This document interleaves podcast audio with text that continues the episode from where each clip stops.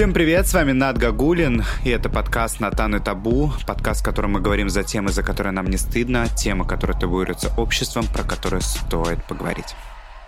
Сегодня у меня в гостях моя подруга Марина, с которой вы уже знакомы из выпуска «Свободные отношения. Начало конца». Марина, привет. Привет, привет.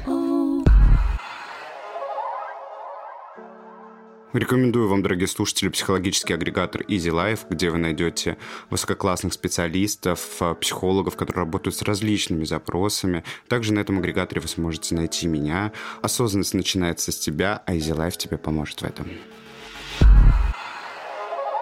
Сегодня мы с Мариной собрались обсудить достаточно сложную, непростую тему по моему мнению, да мне кажется, по мнению всех, кто сегодня будет слушать этот выпуск, тема, правда, действительно сложная. И решили мы ее обсудить, исходя из выпуска на тему харасмента, где я сделал э, достаточно откровенное признание на тему того, как я был подвержен харасменту со стороны директора школы, которая в момент, когда он пытался предпринимать педофилические, да, какие-то вот действия в мой адрес, ну, насилие, да, приставание.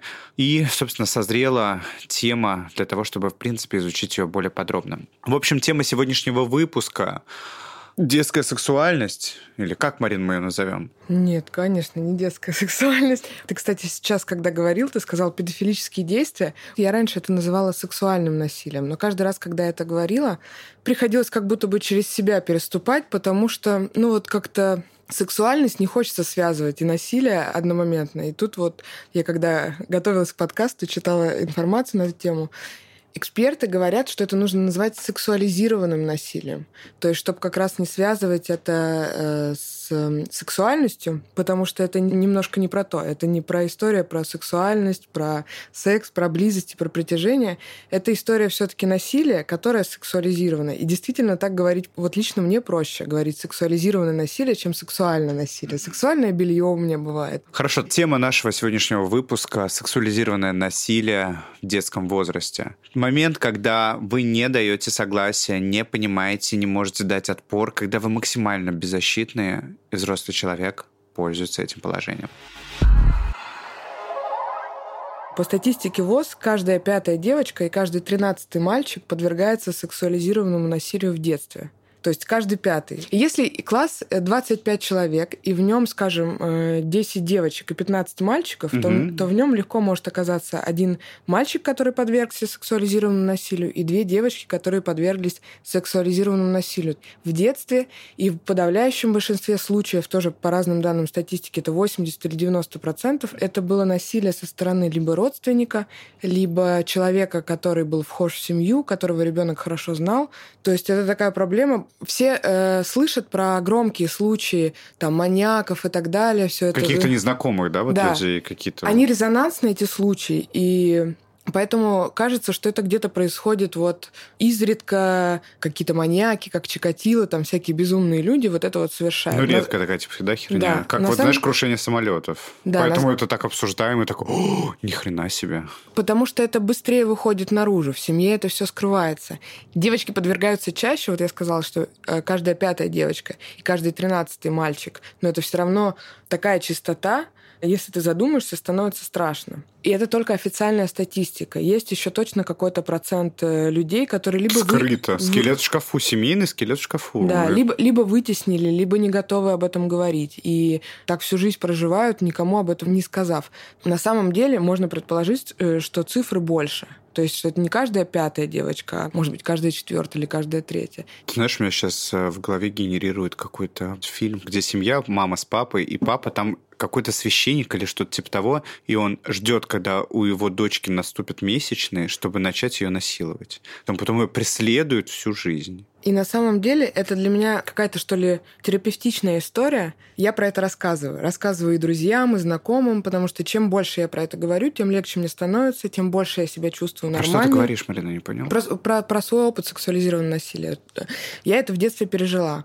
И когда я начинаю про это говорить, очень часто в кругу людей, с кем я разговариваю, оказывается кто-то, у кого похожая история. Ты ищешь сопричастных? Нет, я не то чтобы ищу сопричастных, я рассказываю про себя, потому что мне как бы...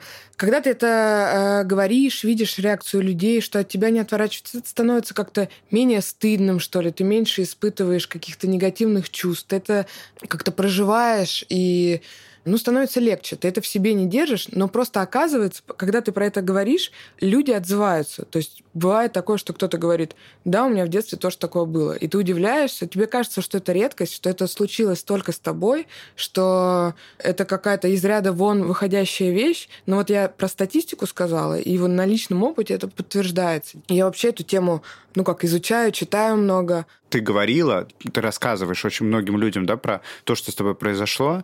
Но вот я тебе могу сказать то, что произошло со мной и вот директором, который до меня домогался, я рассказал только тебе. Это была первым человеком, ну, нет, то есть, получается, был психотерапевт, но я все равно нес какое-то чувство стыда и так далее. Я понял, что об этом никто, кроме психотерапевта, не может знать. И ты вот была, получается, вторым человеком, которому я смог это рассказать, и вот уже потом, спустя какое-то время, я смог рассказать это вот в подкасте, потому что ощущение складывалось, как будто я сам виноват в этом, несмотря на то, что психотерапевт мне сказал, что я ни в чем не виноват, я все равно чувствовал какую-то ответственность, что в этом принимал участие я.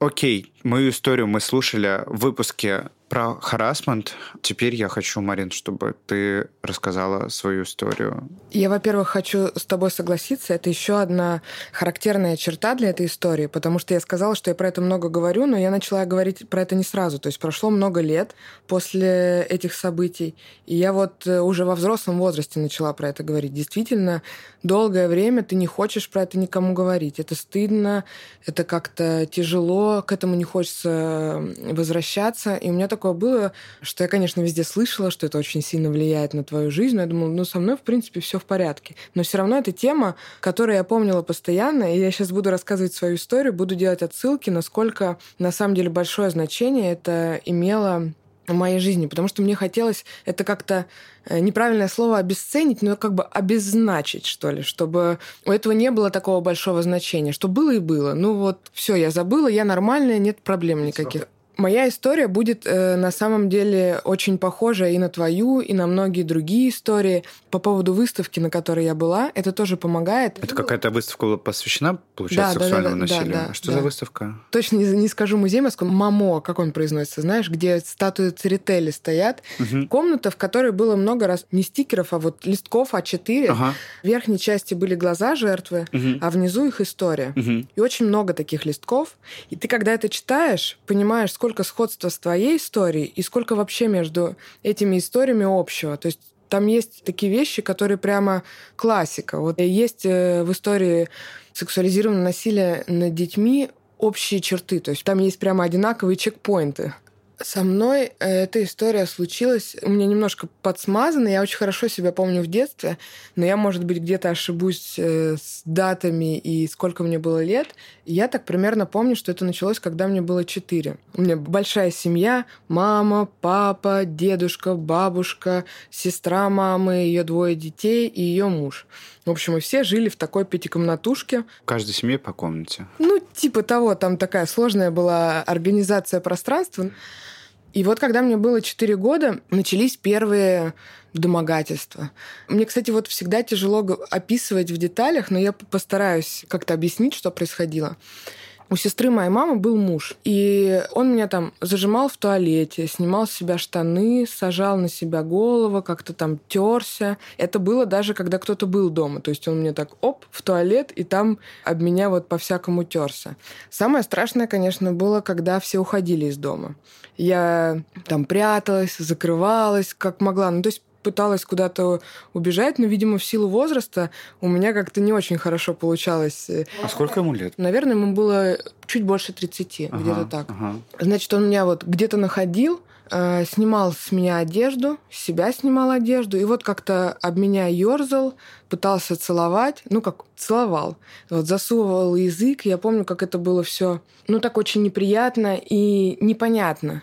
Константное чувство в этих ситуациях ты начинаешь чувствовать себя виноватой. Ты боишься рассказать, потому что тебе кажется, что это такая тайна, которую, если ты расскажешь родителям, не знаю, тебя из дома выгонят, потому что это так ужасно, это вот такое табуированное, запретное. Ну вот ты как ребенок, получается, 4 года, ты же вообще не понимаешь, что это запретно, не запретно, но ты как ребенок ощущала, что что-то не так, да? Ты чувствуешь, да, телесные границы на самом деле и ребенком хорошо чувствуются. И вот ты понимаешь, э, что вот это вот что-то такое ненормальное, что-то грязное, что-то за что тебе стыдно. И еще была такая особенность, у него бабушка была религиозная, и она мне рассказывала какие-то заповеди. Одна из заповедей «не прелюбодействуй», «не возжелай э, жену, мужа» и угу. там... Ну, короче, жены, вся вот эта вот э, да, религиозная короче, история. «Не прелюбодействуй». И я рано научилась читать в 4 года. У меня была О. детская как раз тоже. К пяти годам я уже могла плюс-минус тексты на, на полторы страницы прочитать и как-то осознать. У меня была детская Библия, где вот эти заповеди, ну, таким более доступным языком излагался. Там тоже вот меня очень потрясла вот эта вот история про прелюбодейство, которое объяснялось.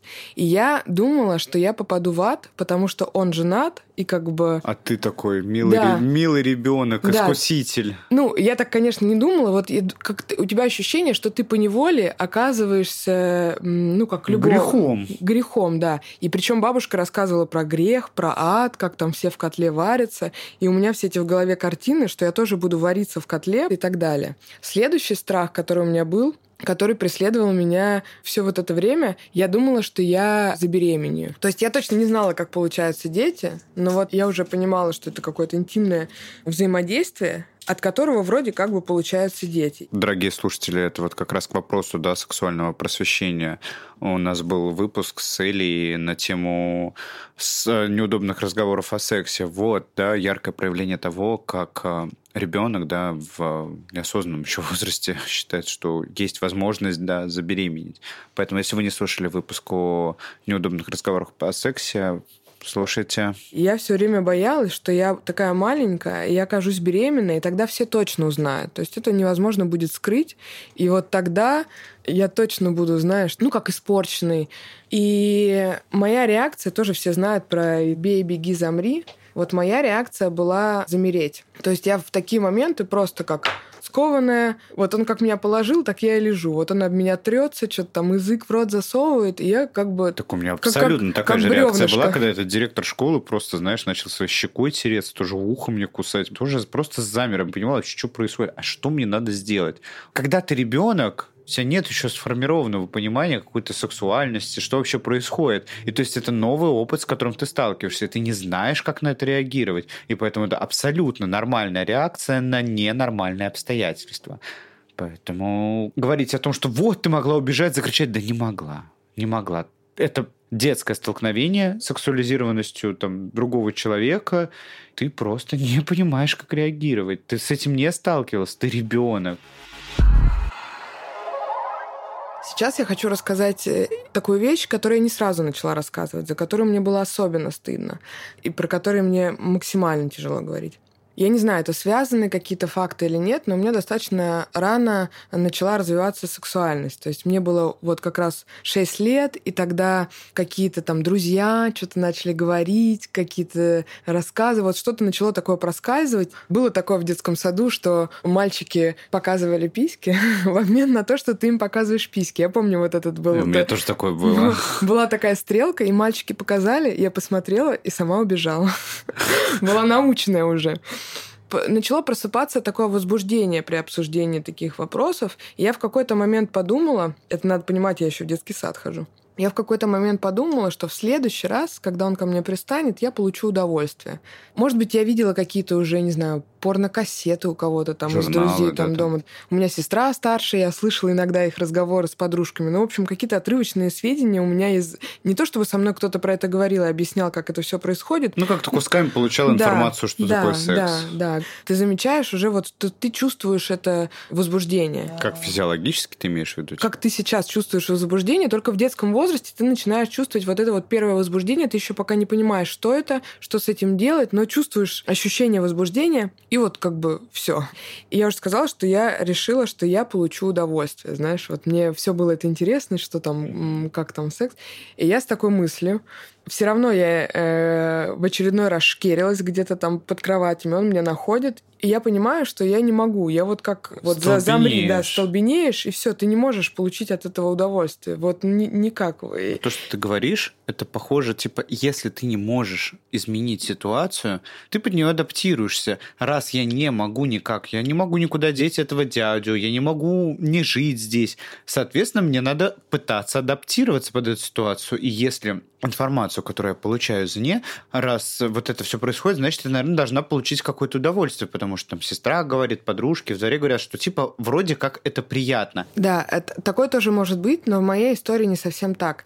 Я реально чувствовала возбуждение, это нормально. То есть у разных детей сексуальность просыпается в разном возрасте. И, в принципе, в 6 лет это не такая большая редкость. По теории Фрейда, что блядь, у тебя... сексуальность у тебя с самого рождения. Нет, я имею в виду, что ты вот начинаешь это прямо чувствовать. Вот кто-то чувствует чувствует э, это возбуждение, начинает чувствовать в 15, кто-то ага. в 20, кто-то в 10, а кто-то в 6.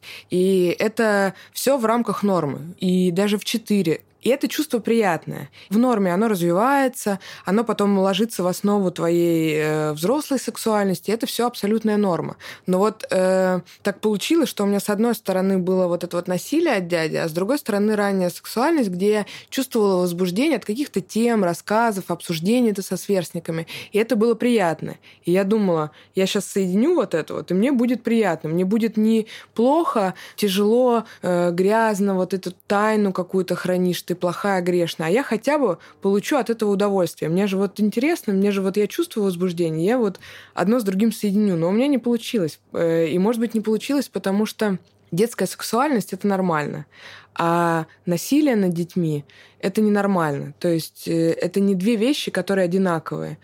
В общем, у меня это не получилось. Э, была еще такая история. Я один раз в детском саду своему другу рассказала про это, ну, в какой-то такой форме, и он посмеялся и не поверил. Типа, не помню, какие там были фразы точно, но вот сейчас я так запомню, типа, что ты несешь? Я такая, а, да-да-да, я соврала это.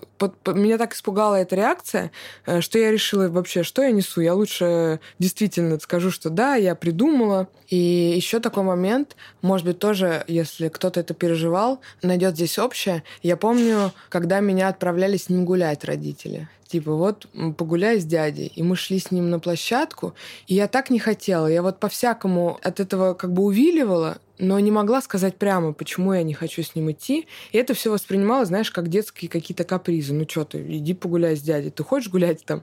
Вот я, например, говорю, хочу погулять. Ой, дядя как раз идет э, там, не знаю, за продуктами, погуляй с ним. А мне страшно с ним идти гулять. Я вот с одной стороны как будто бы понимаю, что на площадке я в относительной безопасности, но мне все равно страшно, мне не хочется. Но я не знаю, как сказать, Конечно, потому что... с ним в лифте стоять, еще что-то. Да, потому что ты даже вот просто от того, что ты представляешь, что это станет известно, тебя прямо как накрывает. Ты думаешь, только не это, только ни за что вообще не это. Пока это никто не знает, я нормальная. Как только это узнаю, я не знаю, что будет. Меня, не знаю, выгонят из дома, скажут, что я совратила там женатого мужчину. Ну, у меня какие-то были детские, понятно, конструкции в голове. Но вот сейчас я так как могу выразить свои ощущения.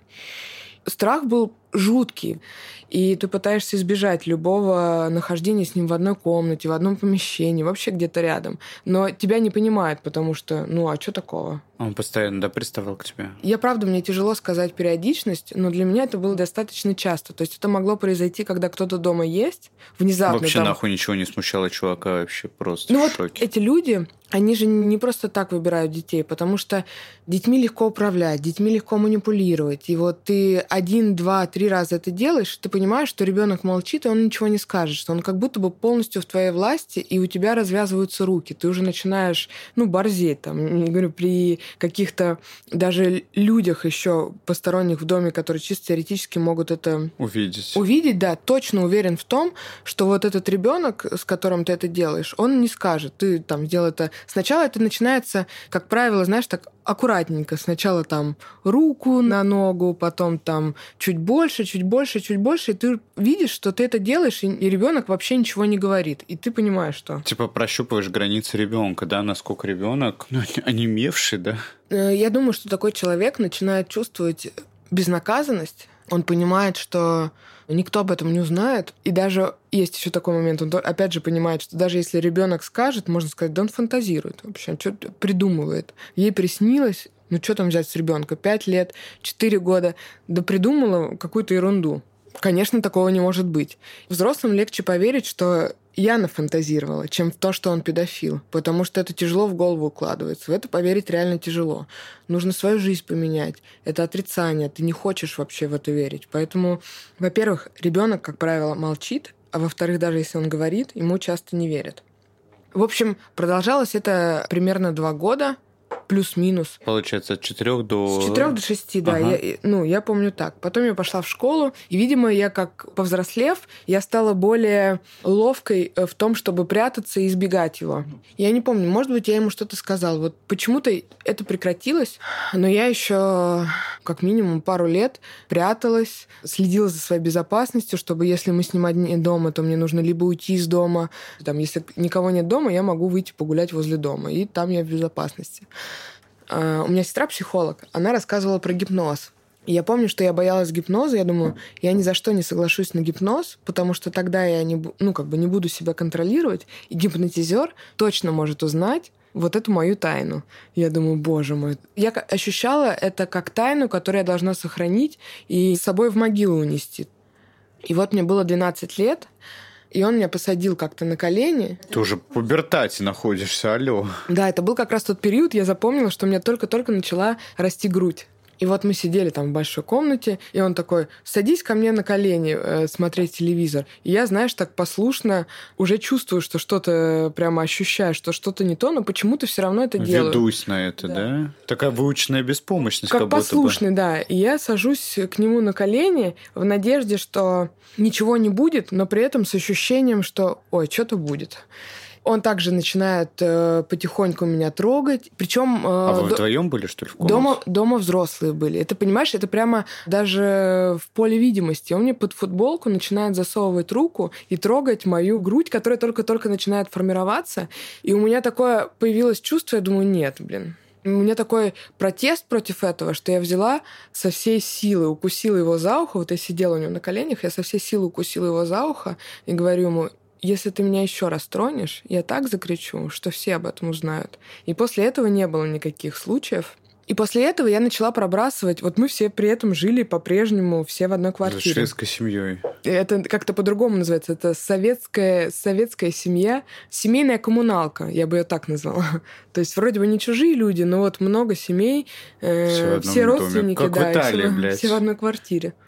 Когда я ему дала такой отпор, с одной стороны, у меня было чувство что-то типа гордости за себя, что я вот наконец-то смогла как будто бы победить его, я не знаю, как еще объяснить. А с другой стороны, у меня появилось чувство вины за то, что я раньше так не сделала. Ты не могла по-другому. Да, и вот мы э, с психологом, я тоже про это говорила, и она мне сказала, что ты знаешь, когда тебе 4-5 лет, реакция прятаться — это тот способ защиты, который ты могла на то время использовать, и в этом нет ничего такого. Твоя психика по-другому да, не работала. Тебе было еще сложно, невозможно, может быть, противостоять взрослому мужчине. И вот ты избрала для себя единственный способ, который... Который был возможен. Да, который был, который был возможен прятаться, убегать и так далее.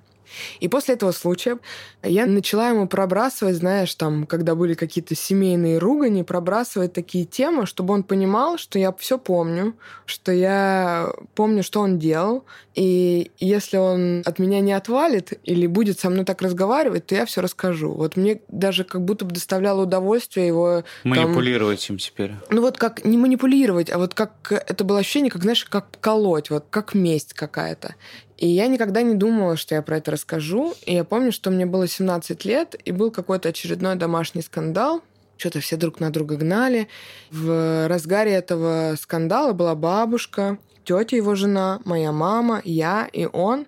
И я, ну вот на эмоциях как-то у меня вырвалось, а ты вообще педофил. Я, и я начала говорить, я говорю, я помню все, что ты со мной делал, что ты меня насиловал, я помню, что ты снимал свои штаны, терся об меня своим членом. Я вот это вот начала говорить. При всей семье, да? Да. И это вторая болезненная точка.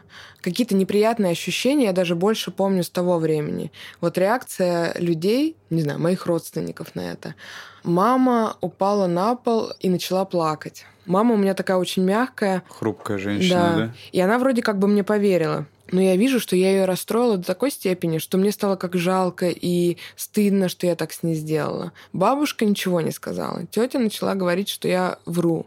И я думала, что если я это скажу, уже когда мне было 17 лет, я уже там что-то прикидывала. Я а уже... тебе 17, да, было уже? Да, я уже понимала, что он педофил, а я жертва педофила. В ад я не попаду, а виноват он. Ну, рационально я это понимала. И я думала, что после того, как я, как я скажу, как минимум бабушка с ним не будет здороваться, потому что она вроде бы вся такая была набожная, набожная, да. Я, я думала, что, конечно, она понятно, что может мы в один момент разъехаться из этой квартиры не можем, потому что были еще другие причины, как бы отделиться, ну там не знаю, бедность неактивность, не знаю, в общем, короче, мы почему-то жили все вместе. Но я как будто бы ждала, что она хотя бы скажет ему, блин, не смей больше подходить вообще ни к ней, ни ко мне. А это про ответственность. И... Что надо взять ответственность за эту ду... ситуацию и принять ее. Я думала, что моя тетя не сможет с ним э... дальше жить. Дальше жить. И вот это вот тоже стандартная реакция отрицания. То есть ее реакция, да, она все врет.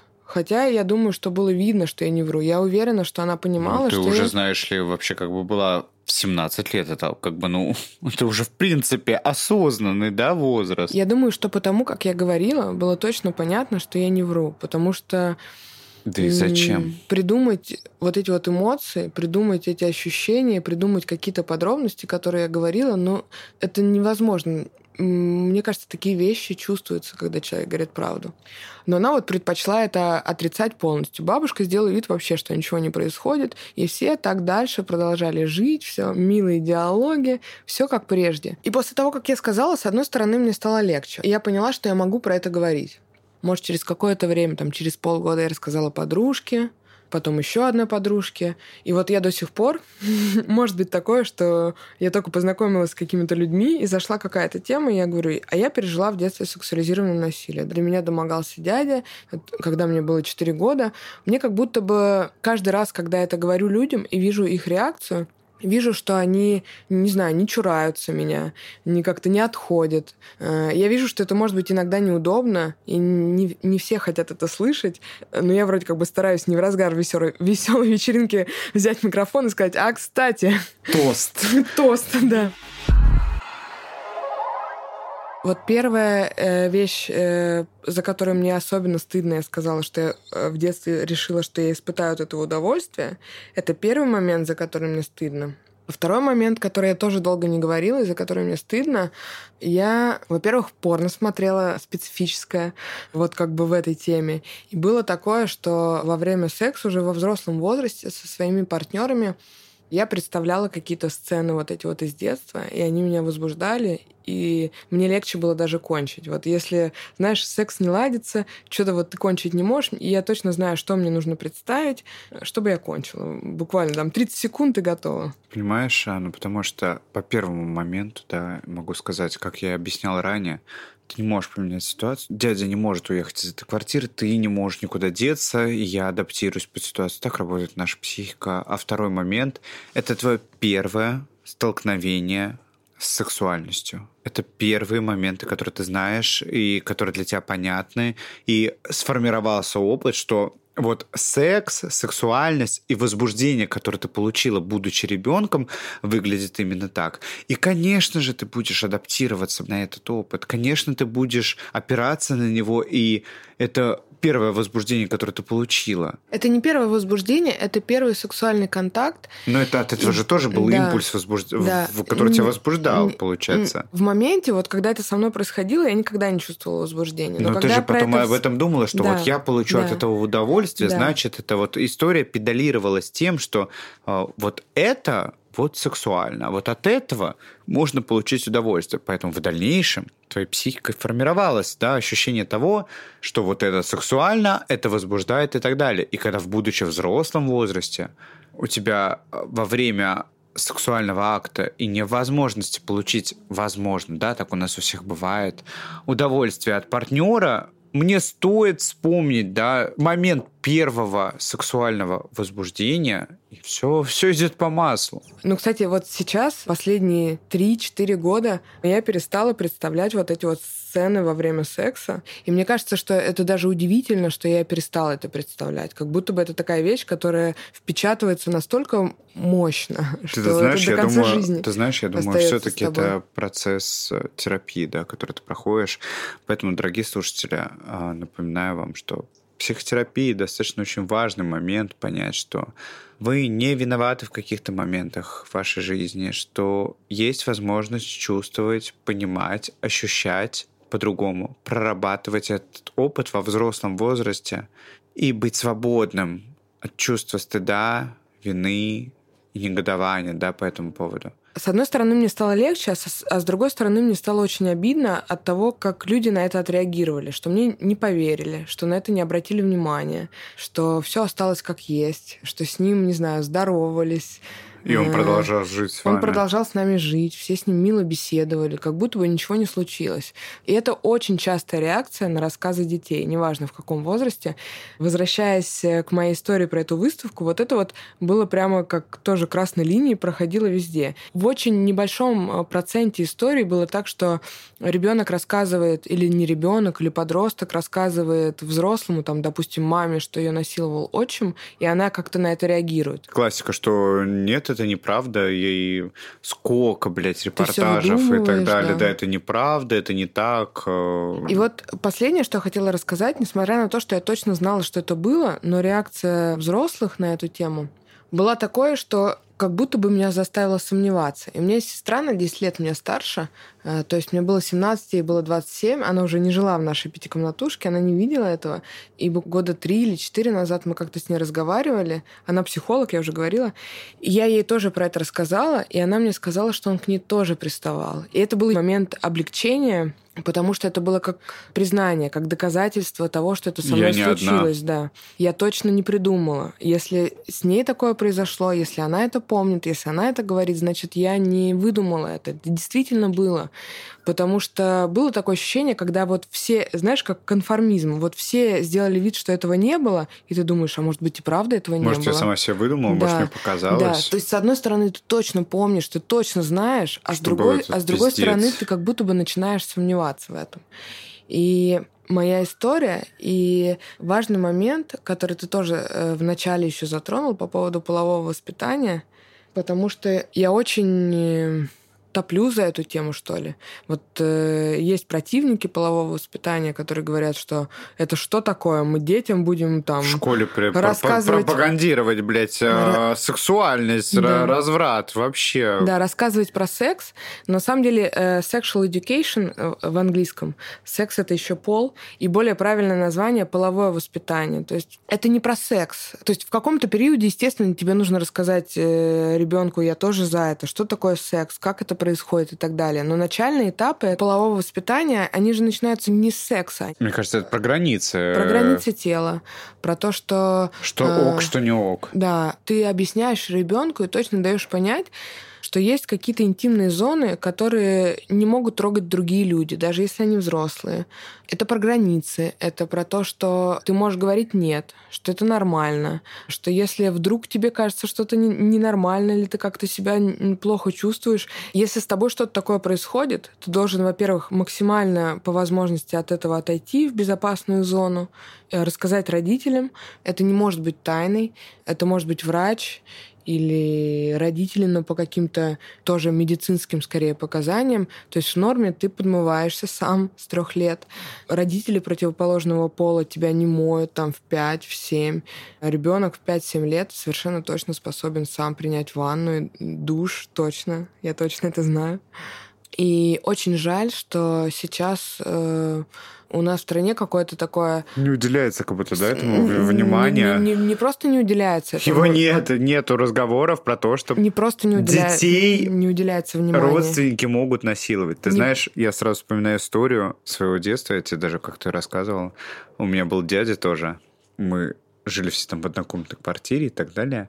И вот иногда, когда родители уезжали, мой дядя устраивал вечеринки и у нее там был какой-то лучший друг и так далее, какие-то там бабы приходили или еще что-то типа того. Вот лучший друг моего дяди зашел в комнату, когда я не спал, мне было, наверное, не знаю, я, по-моему, еще даже в школу не ходил, мне было лет 6-5. И я у него спрашиваю, что там происходит и так далее. Он такой, ничего, ничего, все нормально, все хорошо что-то мы с ним сидим, болтаем, болтаем, и я ему такой говорю, а что такое целоваться в засос, что это значит? Он такой, ты что, не знаешь? Я говорю, ну, нет, я не понимаю, что такое. Он говорит, а давай я тебе покажу. И чувак, ну вот, он был там подростком, ему около там 18-19 лет, и я ребенок 6 лет, он берет и целует меня в засос, показывает мне, что это такое. И я вот абсолютно точно не понимаю, насколько это могло повлиять на мою жизнь, а оно абсолютно точно повлияло на это. Вот с таким вот опытом я столкнулся, Марин. Если взрослый адекватный, он как э, среагирует на слова ребенка? Э, что такое целоваться в засос? Он, наверное, подберет какие-то слова, как-то, объ... да? как объяснит, что вот там, не знаю, мужчина, женщина, они когда взрослые, они так проявляют любовь, но он точно не будет показывать на, на шестилетнем ребенке. Покажи как, на кукле, как, как это было. Как целоваться в засос. Это, кстати, очень тоже частая тема, как начинается сексуализированное насилие. Я тебе покажу, как я тебя научу.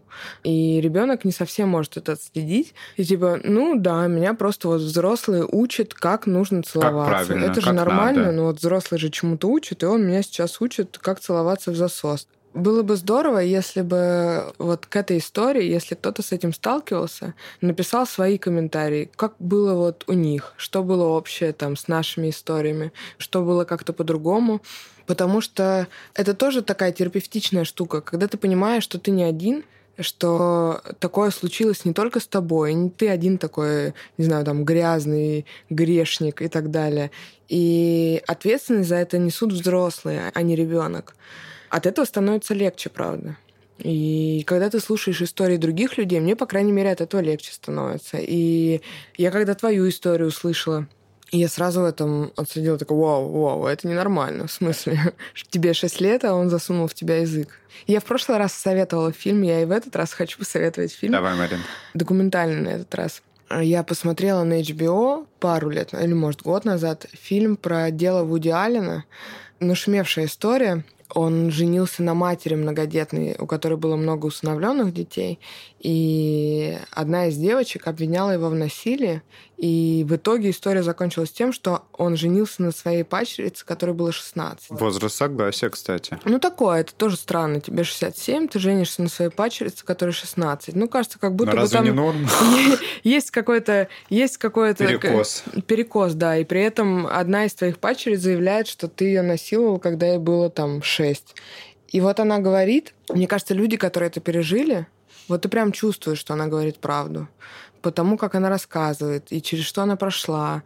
Э, Мне кажется, это только требовали... чувствуют те люди, которые прошли тоже, прошли подобный опыт и так далее. Когда люди, у которых не было подобного опыта, вот как ты говорила, я рассказывала родителям, там, бабушка и так далее, если у людей не было опыта, конечно, кажется, что это какой-то пиздеж, это все придумано, это все неправда. Да, конечно, это отрицание. Так легче, так легче, так легче, легче отрицать, чтобы не брать действительно какую-то психологическую ответственность за то, что такое вообще возможно.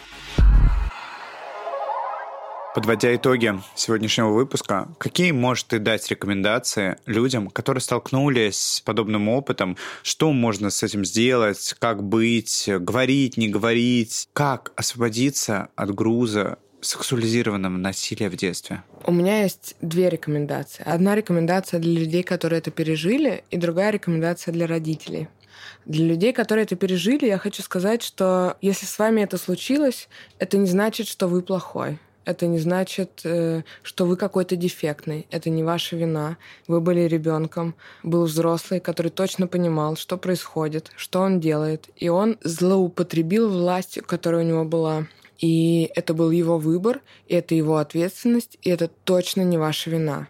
И все, что вы испытываете по этому поводу, э, начиная от стыда, заканчивая, не знаю, возбуждением, про которое я рассказала, это все нормально. Вы по-прежнему человек, вы по-прежнему имеете право на то, чтобы про это говорить.